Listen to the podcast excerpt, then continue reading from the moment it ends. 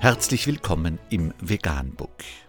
Wir liefern aktuelle Informationen und Beiträge zu den Themen Veganismus, Tier- und Menschenrechte, Klima- und Umweltschutz. Dr. Med Ernst Walter Henrich am 21. September 2018 zum Thema Mal eine gute Nachricht. Los Angeles will Pelzprodukte verbieten.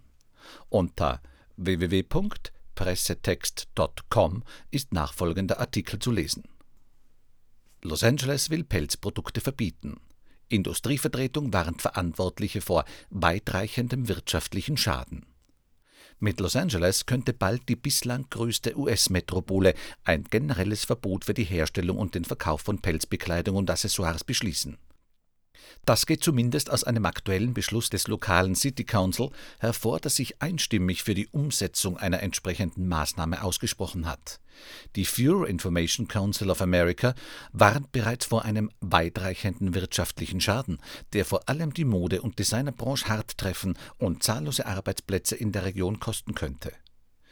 Nach diesem Beschluss des Stadtrates können wir heute die Champagnerkorken knallen lassen, freut sich Tracy Riemann, Executive Vice President der internationalen Tierrechtsorganisation PETA, über die jüngste Richtungsentscheidung in Kalifornien.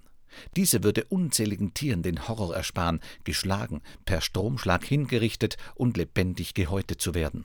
Und das alles nur, um Produkte herstellen zu können, die liebenswürdige Kunden und Top-Designer ohnehin nicht haben wollen, kritisierte Riemann.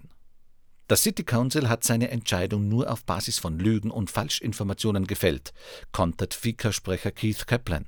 Den politischen Entscheidungsträgern sei wohl nicht ganz klar, welche ökonomischen Konsequenzen mit einem möglichen Verbot einhergehen würden.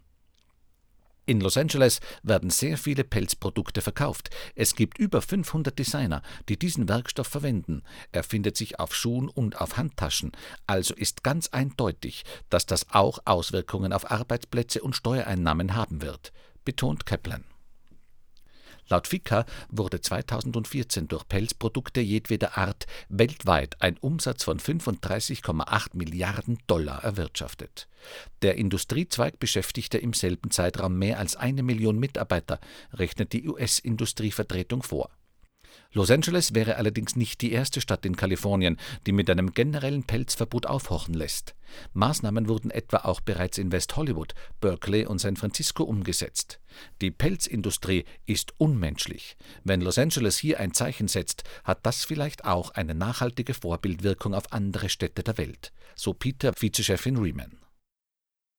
Vegan, die gesündeste Ernährung und ihre Auswirkungen auf Klima und Umwelt, Tier- und Menschenrechte. Mehr unter www.provegan.info.